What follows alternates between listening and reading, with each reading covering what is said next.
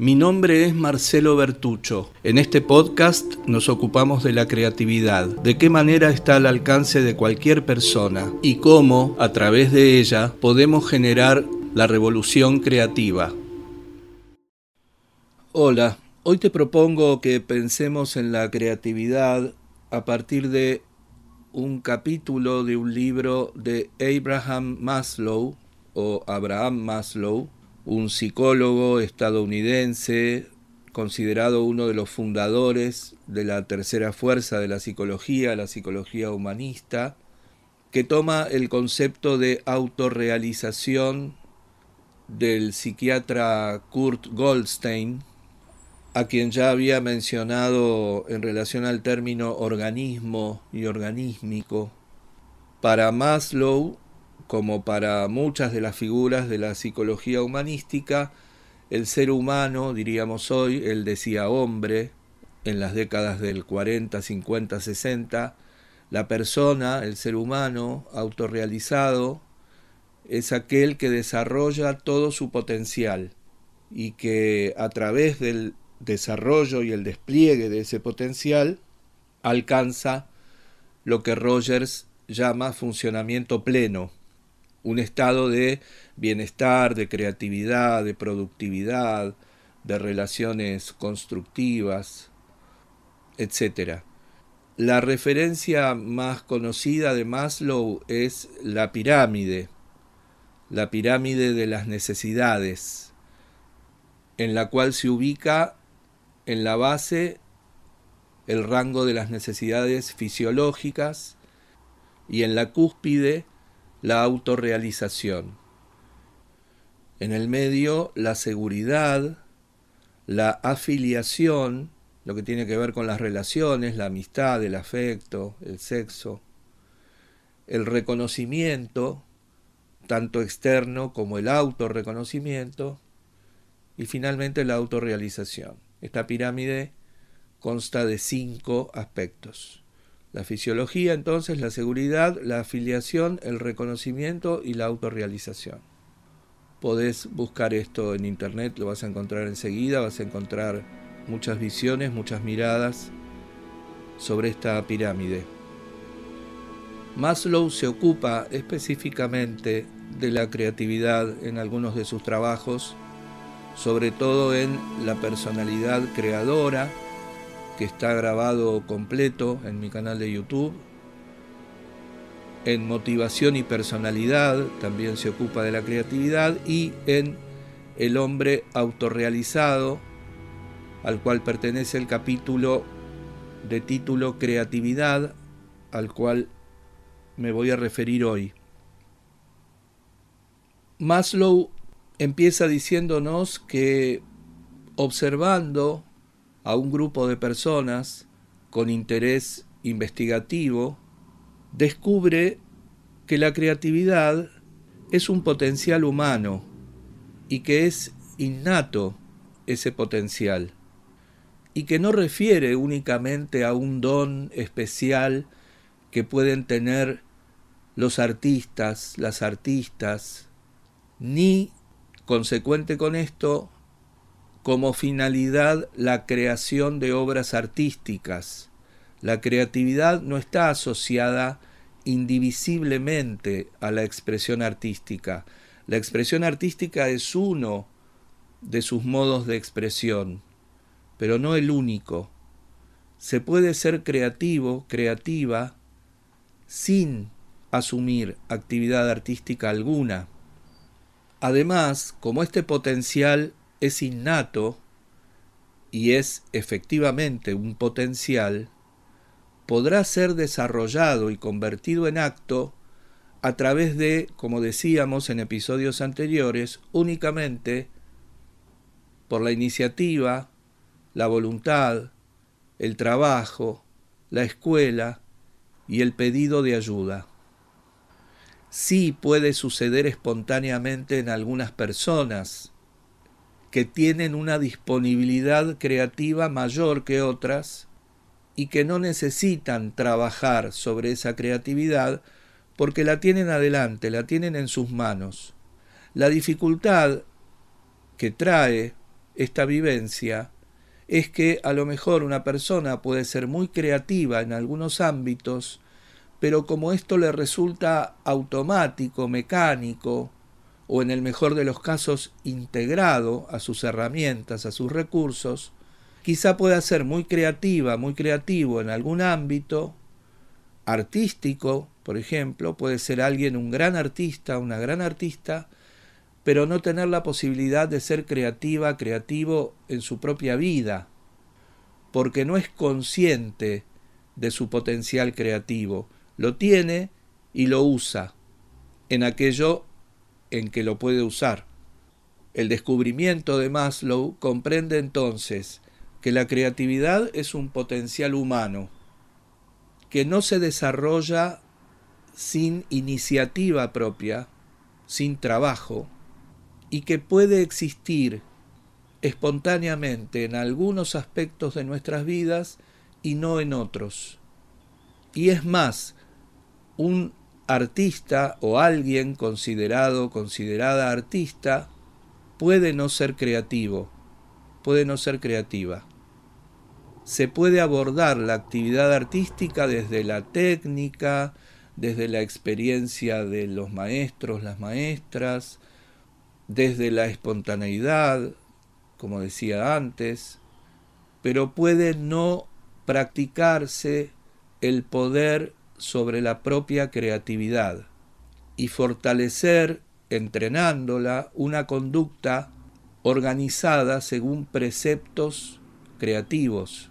Hoy en día que la formación artística además está tan academizada en lo formal, por lo menos, que prácticamente todas las actividades artísticas se han convertido en carreras universitarias o terciarias y que constan de currículas muy rigurosas en relación al conocimiento que debe ser comunicado, etcétera, que vemos una disminución notable de los impulsos creativos y de los procedimientos creativos. En todo caso, una parte que yo creo que se olvida en muchos casos, muchos, muchos casos, es que en todo caso la formación académica debe subordinarse, ponerse al servicio de los impulsos creativos, de los procedimientos creativos, que son los únicos que van a dar a luz la verdadera expresión genuina, subjetiva, propia, única, irrepetible de cada persona que se expresa. De lo contrario, se produce lo que se está produciendo desde hace muchos años, que es una muy limitada homogeneidad en la cual las novedades están siendo muy pocas.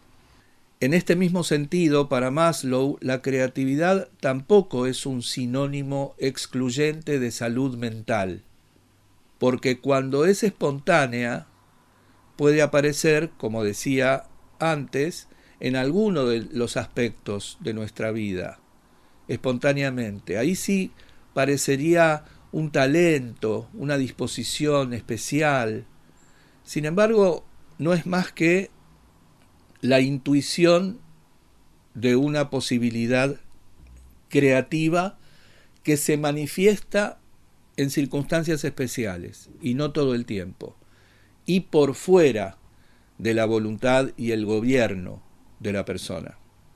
Maslow nos da el ejemplo de entre las personas estudiadas en este experimento, de una mujer con muy pocos recursos económicos que lleva adelante su familia de una manera creativa, que administra esos recursos, esos pocos recursos de su familia, de modo creativo.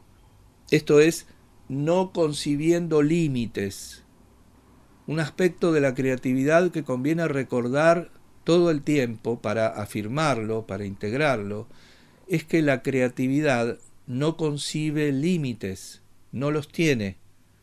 Acepta, como describe Maslow la conducta de esta persona, acepta las oportunidades que se le presentan para la acción, para tomar decisiones. No lamenta lo que no tiene, valora e integra lo que tiene. y se pone en acción en vínculo con eso que tiene y hace algo con eso, hace lo mejor que puede con eso. Habla Maslow de cocinar, criar hijos, manejar una casa, como tareas que pueden ser sumamente creativas. Menciona a un psiquiatra, a una persona que se dedica a la ayuda social vendando heridas, a un atleta, a un comerciante, como personas con las que él trabajó para hacer esta investigación y que resultaron ser sumamente creativas en sus actividades sin ninguna intención artística. Maslow, para explicarnos que el arte no necesariamente tiene que ver con la creatividad, pone un ejemplo que yo prefiero revisar porque habla específicamente de un violonchelista o un actor como solamente medios o portavoces de la creatividad, no como creadores. Esto probablemente tenga que ver con cierto desconocimiento quizá específico de estas actividades, pero hoy podemos considerar, o por lo menos yo puedo considerar, que un violonchelista o cualquier músico que toca en una orquesta, por ejemplo, o un actor, una actriz, pueden ser creativos o pueden no serlo. Por supuesto que hay muchos violonchelistas que no son creativos, muchas actrices, muchos actores que no son creativas, creativos. Pero esto no quiere decir que la actividad de tocar una música que existe en una partitura o de llevar adelante un texto escrito o una puesta en escena concebida por otra persona no permita la actividad creativa, justamente porque esta actividad no tiene límites. Y por supuesto que si se puede aplicar la creatividad a la administración de la economía de un hogar, ¿cómo no se va a poder aplicar a la actuación o a la música cuando son reproducciones de obras de otras personas. Pero sí cabe tener en cuenta que pueden no ser creativos para nada y que esto marca una diferencia muy grande entre quien frente a eso que tiene delante, que puede ser la partitura de la obra, la indicación del director de orquesta, los compañeros, y un montón de otros factores pueden hacer que esa persona, que ese ejecutante, esa ejecutante, se pongan en vínculo con esa situación y toquen su parte de la partitura, de la sinfonía, del concierto, de lo que fuere, de una manera peculiar, subjetiva, individual, propia. Y por supuesto que esta dialéctica, esta organización entre estos dos términos, obedecer la partitura, sumarse al colectivo de la orquesta de modo singular, sea lo que genere una orquesta mucho más interesante. Pero claro, es una tensión dialéctica, o podríamos llamarla de muchas maneras, ya sabemos, según la disciplina desde que la enfoquemos, que va a estar en tensión y que va a dar a luz un modo específico de tocar, en este caso el violonchelo, en una sinfonía. Maslow, que tiene muchos puntos en común con Rogers, lo menciona en este capítulo a través de sus premisas de apertura a la experiencia y funcionamiento pleno. Nosotros, de alguna manera, nombrándolo o no, nos hemos referido a estos aspectos. En cuanto a la apertura la experiencia es algo que venimos pensando desde el principio de estos episodios y que está relacionado con la mirada completa, la percepción completa y compleja de la experiencia que se nos presenta. ¿Te acordás que hablamos del término experienciar, que de alguna manera inventa Rogers? Para referirse a esta vivencia. Experienciar todo lo que hay para experienciar. tanto fuera de mí como dentro de mí. También en relación a mí, necesito tener esa visión completa, compleja, para considerar que estoy abierto a esa experiencia que voy experienciando. Todo lo que hay, no solo lo que valoro, lo que me gusta, lo que me sirve, etc. Todo lo que no me gusta, lo que se me resiste, lo que rechazo, todo eso forma parte de mi experiencia. No existe experiencia posible en el mundo conocido o imaginable que no contenga también elementos, entre comillas, negativos. Por eso también pensábamos en una ocasión que cuando nosotros pretendemos exterminar esos elementos negativos, estamos quebrantando nuestra propia noción de realidad. Si nosotros consiguiéramos hacer esa escisión entre lo entre comillas positivo y lo entre comillas negativo, estaríamos destruyendo nuestra idea de realidad. No es posible. Por lo tanto, es una frustración permanente, porque nosotros podemos tener la ilusión de que la batalla fue ganada, pero vamos a ver que enseguida, como la vegetación, eso, entre comillas, negativo, vuelve a crecer, aún bajo otro aspecto, porque no se trata de lo que es, de las cosas, de la materialidad con que se manifiesta esto, sino de un principio de la naturaleza conocida que no podemos corromper, que no podemos quebrantar. Esta es la experiencia completa. En algún momento mencionamos la palabra apercepción en otro episodio, en otros episodios es un término muy preciso que tiene que ver con apercibirse. Viste que a veces el sufijo a denota negación, como que sería apercepción, podríamos entenderlo según algunas reglas del lenguaje como ausencia de percepción. En este caso es percepción subjetiva, podríamos decir. El modo en el que nosotros nos apercibimos de lo que percibimos esta apercepción, nuestra vinculación con lo que percibimos, es lo que va a brindarnos la experiencia completa. Según Rogers, y esto también lo pensamos en el episodio anterior, en el que pensábamos en la ayuda creativa, es quien propone las tres actitudes que mencionamos en ese episodio, que para él son necesarias y suficientes para entablar una relación creativa que también llama relación terapéutica, te acordarás, y que nos ayudan a vincularnos de modo recíproco, simétrico, horizontal, transformador, dialéctico, etc., con la experiencia.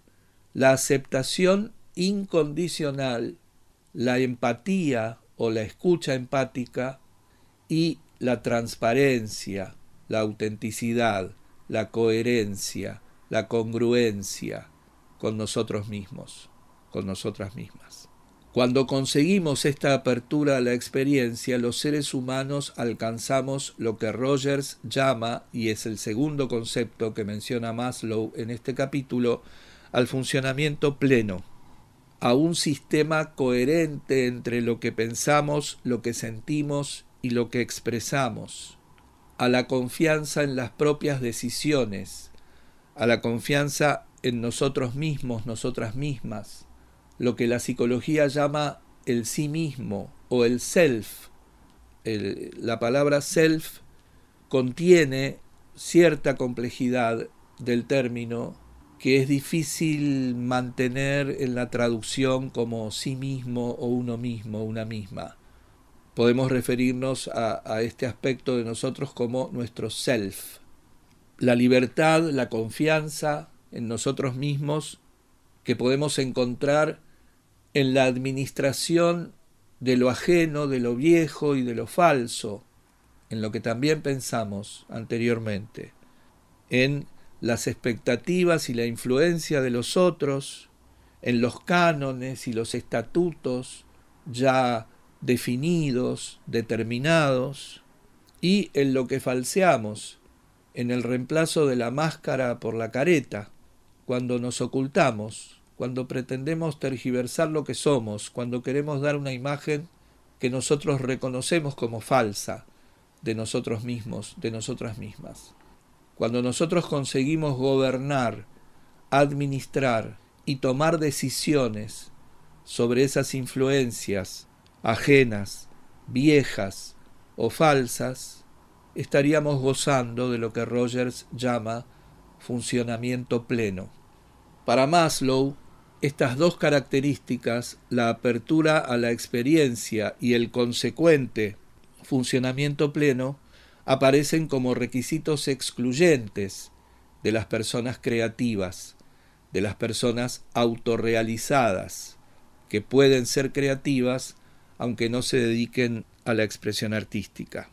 Esto redundaría en la percepción de la realidad verdadera, esa realidad que está conformada por opuestos a conciliar u opuestos conciliados, en el mejor de los casos, trascendencia de los dilemas, superación de las paradojas.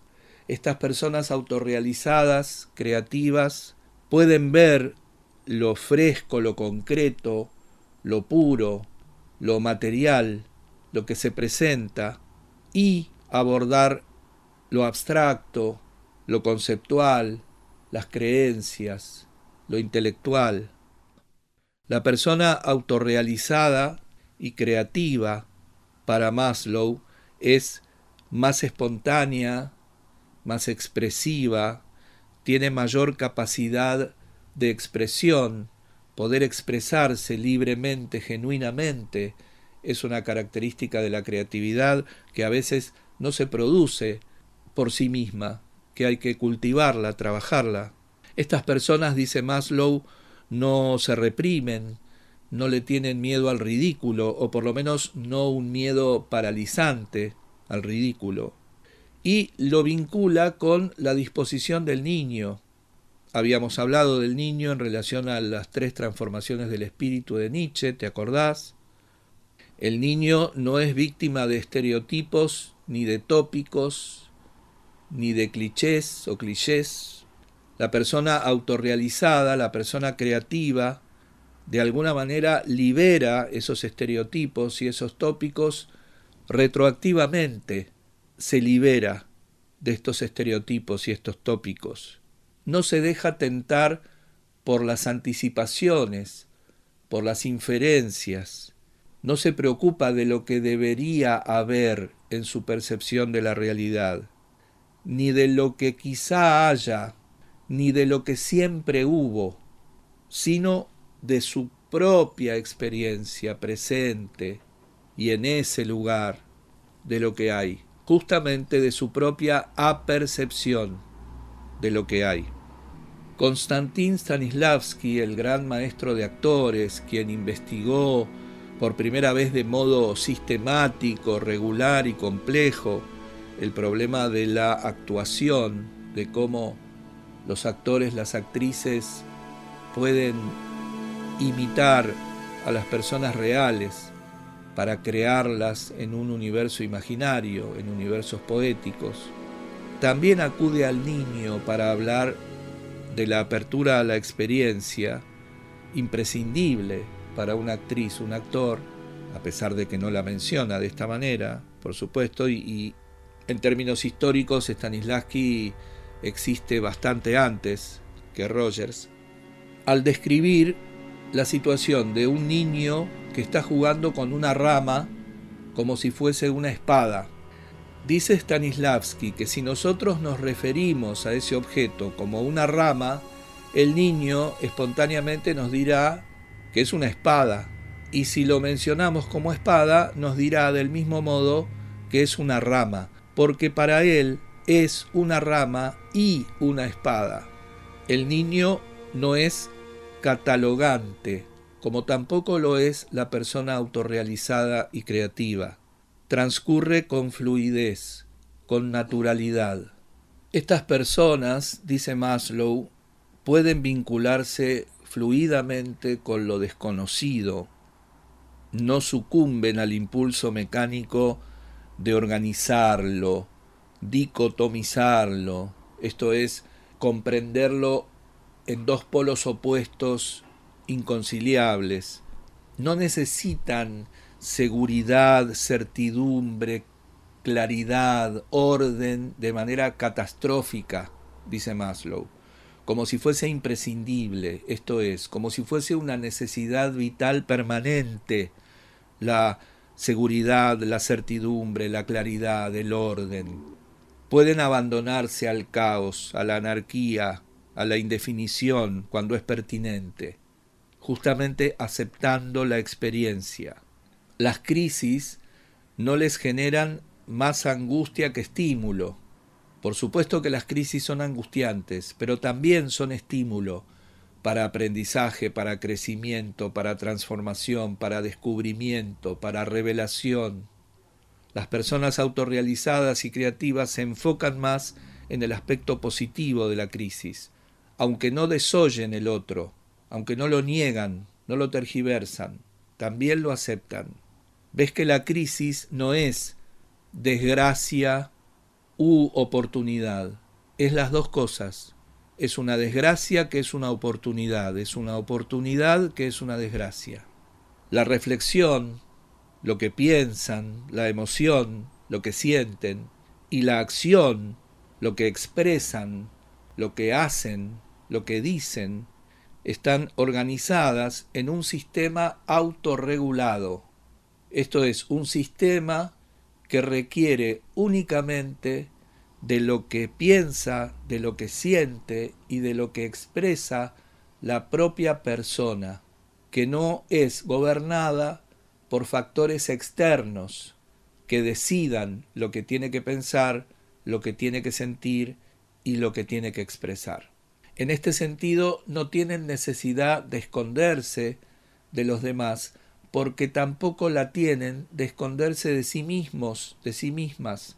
No se rechazan a sí mismas, a sí mismos.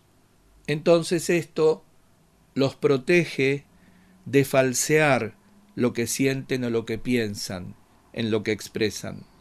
Evita que la expresión sea usada no justamente para expresar lo que se siente y lo que se piensa, sino para encubrirlo, para negarlo, para tergiversarlo. La adaptación al mundo presente supone indeclinablemente una división de la persona. Lo vimos, lo pensamos en el episodio pasado cuando hablamos de sabiduría organísmica, mucho de nuestro interior empieza a resultar peligroso cuando empezamos a vivir en comunidad, cuando empezamos a salirnos de nosotras, de nosotros, y los demás, lo demás, empieza a tener influencia sobre la construcción de nuestro self, de nuestro sí mismo. Al reprimir eso que podría ser peligroso, eso que se concibe como peligroso, también nos separamos de lo bueno que hay ahí en eso peligroso. Ya sabemos, algo que puede ser peligroso también seguramente entraña algún beneficio. Cuando nosotros renunciamos a lo peligroso, lo mandamos al calabozo, al patio de atrás, a una zona donde no lo veamos, donde no tengamos conciencia de su existencia, estaremos reprimiendo gran parte de nuestra capacidad de imaginación y de intuición, muy vinculadas a la conducta creativa. Estas personas, dice Maslow, pueden resolver una dicotomía, un dilema, conciliar una paradoja, como lo decía antes, en una unidad más alta, por sobre el péndulo. ¿Te acordás? es importante pensar en esta idea de superación del péndulo aceptándolo en su totalidad. Según este procedimiento muy sencillo de cambiar la conjunción o por la conjunción y. No se trata de frío o calor, o como tercera alternativa la zona del medio, que sería tibio. La aceptación de la experiencia, la superación real de esa dicotomía, de esa paradoja que nos plantea el péndulo a través del principio de vibración de la filosofía hermética, quizá te acuerdes, es la totalidad de eso. Es el frío y el calor y lo tibio. Todo eso es la realidad. Te pido disculpas si te resulta reiterativo, pero estoy convencido de que no conviene dar nada por obvio, por hecho, por sabido, por descontado, y que vale la pena seguir revisando, porque nuestras conductas empiezan a modificarse a partir de que integramos nuevos recursos. Y para integrar los nuevos recursos no alcanza con conocerlos a nivel cognitivo, no alcanza ni siquiera con comprenderlos. Hace falta recordarlos. Necesitamos recordar las personas, lo que sabemos, lo que incorporamos, lo que nos hace bien, lo que nos conviene hacer. Necesitamos recordar. Y para recordar hay que repetir. Desde distintos puntos de vista, con distintas formulaciones, repetir hasta recordar. Incluso nuestras neuronas funcionan de esta manera. Al principio, cuando incorporamos un recurso nuevo, cuando trabajamos con una conducta nueva, se crean lazos entre las neuronas provisorios, débiles, que van a fortalecerse a medida que nosotros repitamos ese entrenamiento. Por eso confío mucho en la idea del entrenamiento, de lo entrenable, de la práctica, de alguna manera de asimilar una técnica, un dispositivo procedimental de comportamiento que se integre a nuestro cerebro, y a nuestro modo de ser, a nuestro self. Somos capaces de convertirnos en personas autorrealizadas y creativas. Todas las personas somos capaces, todas somos potencialmente creativas y autorrealizadas. Para que eso se ponga en marcha tenemos que tomar la decisión es para Maslow la creatividad una característica fundamental e inherente a la naturaleza humana, de potencialidad innata, que a menudo se pierde o se inhibe a medida que la persona es sometida, dice Maslow, al proceso de culturalización.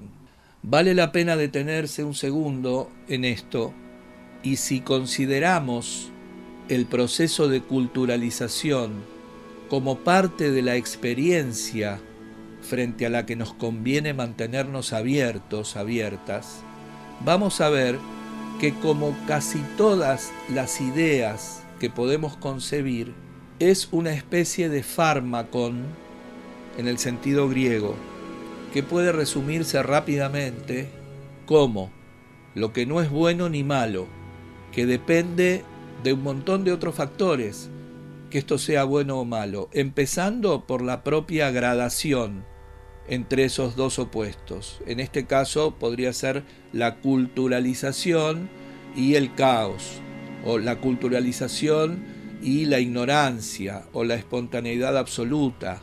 Podemos armar desde la culturalización un montón de conceptos opuestos complementarios de él. Esa culturalización evidentemente es imprescindible para que podamos vivir en comunidad. No alcanza con la sabiduría organísmica para vivir en comunidad. La sabiduría organísmica todavía habla de nosotros, de nuestras necesidades, de nuestros deseos. Es necesario que algo de eso se transforme para que podamos compartir la existencia con lo otro. El límite de esto es justamente que eso con lo que nosotros nos vinculamos no haga que nos perdamos, que perdamos nuestro self. Se trata otra vez de esta tensión sumamente creativa, la más creativa que podemos experienciar, que es la de ser yo mismo, yo misma, en sociedad. Esto es durante toda nuestra vida una tensión que vamos a ir administrando. Se entiende tensión a lo mejor como enfrentamiento o disgusto o pelea. No se trata de eso. Justamente, esto no es una pelea, es una condición de la naturaleza. Nosotros necesitamos hacer algo para incluirnos en un grupo, pero esa inclusión en el grupo no necesariamente significa la desaparición de nuestro self, de nuestro sí mismo. Es un trabajo de toda la vida. Es como si la creatividad, dice Maslow, de la persona autorrealizada, no necesariamente del artista, fuera casi un sinónimo, un aspecto sine qua non o una característica definitoria de humanidad esencial.